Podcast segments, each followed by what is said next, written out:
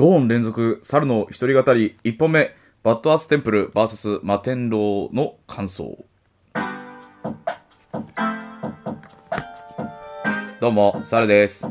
イェイイェイ から元気です。なぜかというと、徹夜明けだからです。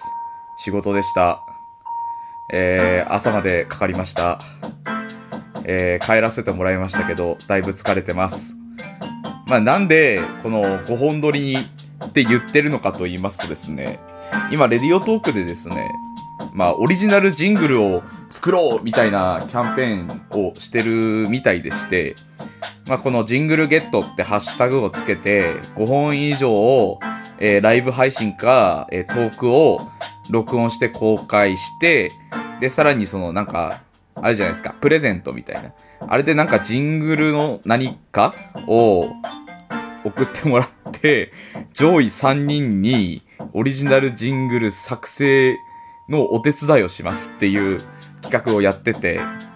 やっぱ夢あるじゃないですか。まあ夢ね、見るぐらいでちょうどいいのかなと思いますけど、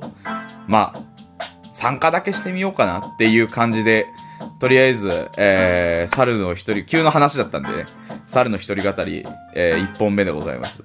で、申し上げた通り、えー、相変わらずヒプノシスマイクの話題でなんでございますけれども、えー、バターステンプル VS マテンローですね。これの CD が発売されて、まあ皆さんフラゲされた方もいらっしゃったりとかしてたんですけど、まあ僕のところには相変わらずちょっと遅れて届きまして、えー聞いたもんですから、それの感想についてちょっと語っていこうと思います。そうですね。まあまず、えー大阪池袋と同じようにドラマトラックから先に聞いたんですね。えーで、まあ名古屋と、えー新宿のドラマトラックそれぞれ聞きまして、えーまあ正直ちょっと名古屋のこのタイトルなんていうかわかんないんですけど。で、新宿が錆びつけば進めず、臆すれば誇りを失う。故に我々は己に稲を忍べ、火を灯し続ける。なんだ？わかんない。けど、すごい、どちらとも難しい漢字を、というか、こう、漢読み方が難しいものを使ってるので、相変わらず僕、低能なので、ちょっと読めなかったんですけど。まあ、聞いたんですけど、まあね、どちらとも、いじめをテーマにしてるのかなって思って、まあ、名古屋はもちろん、その、重視くんですよね。うん、重視くんの、その、いじめられてる環境があまりにも辛かったかなって、まあ、漫画で見てたからあれだったんですけど、まさかそれが再燃かというか、こう、また新しく出てき、あの、前のやつが出てきて、意地悪されて、みたいな感じだとちょっと思ってなかったもんですから、で、まあ今回天国さんが思ってたより感情をあらわにしてくれて、僕個人としてはちょっと嬉しかったと言いますか。嬉しかったっていう言い方はおかしいのかな。でもこういう天国さんの一面を見れて僕嬉しいなって思いました。やっぱ兄貴のことになると感情的になるっていうのは天国さんのいいとこですよね。うーん、そうなんです。で、やっぱこう、原井くんですよ。空港くん。いや、すごいね、この子。19歳でしょ。すげえよ。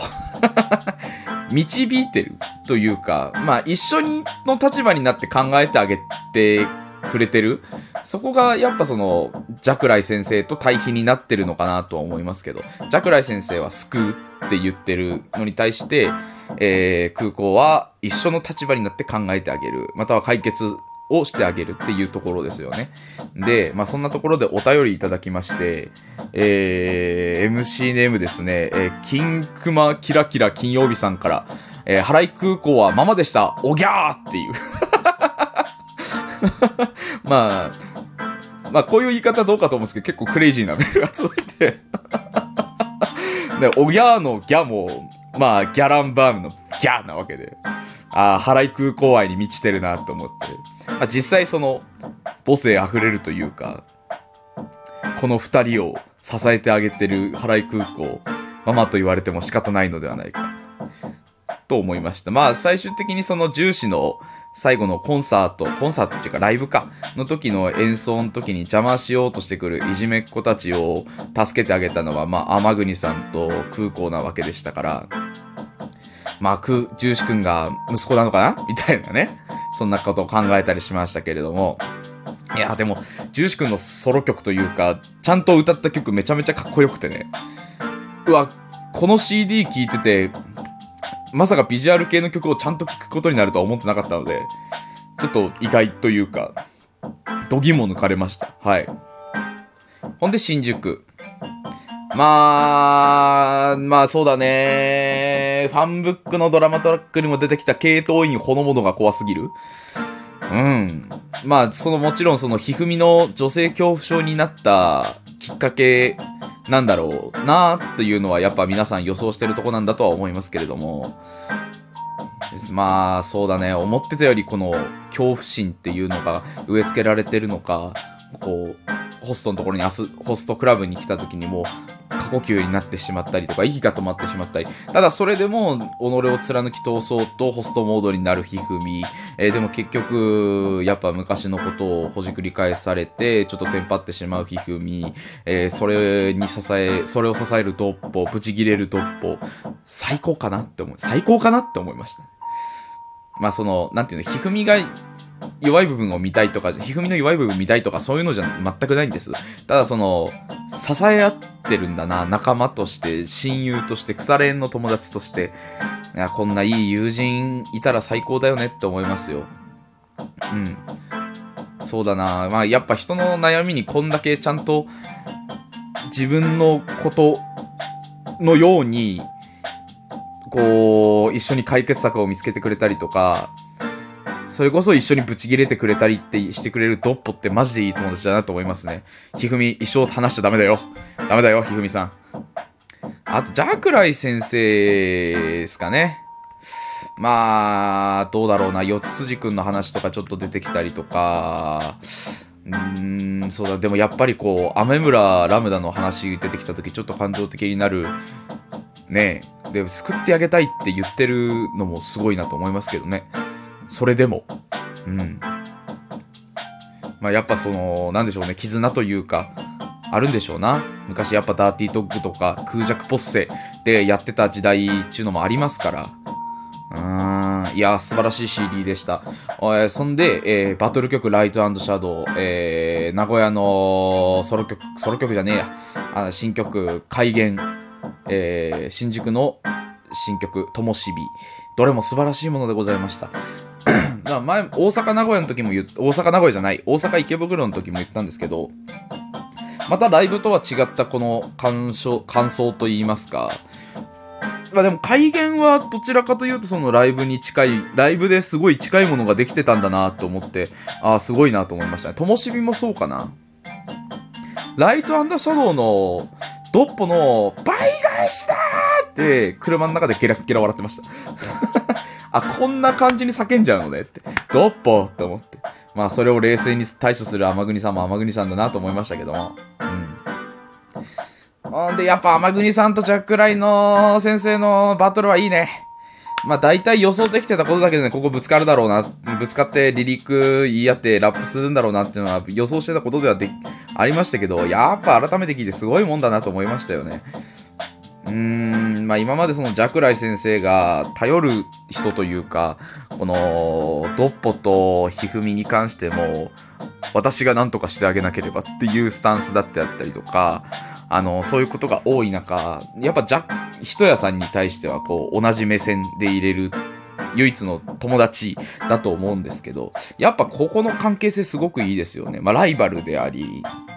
まあ、人やからしたらちょっとコンプレックスなのかもしんないですけど、いや、だから、ジャクライ先生の新しい一面であったりとか見えて、僕は嬉しく思いましたね。はい。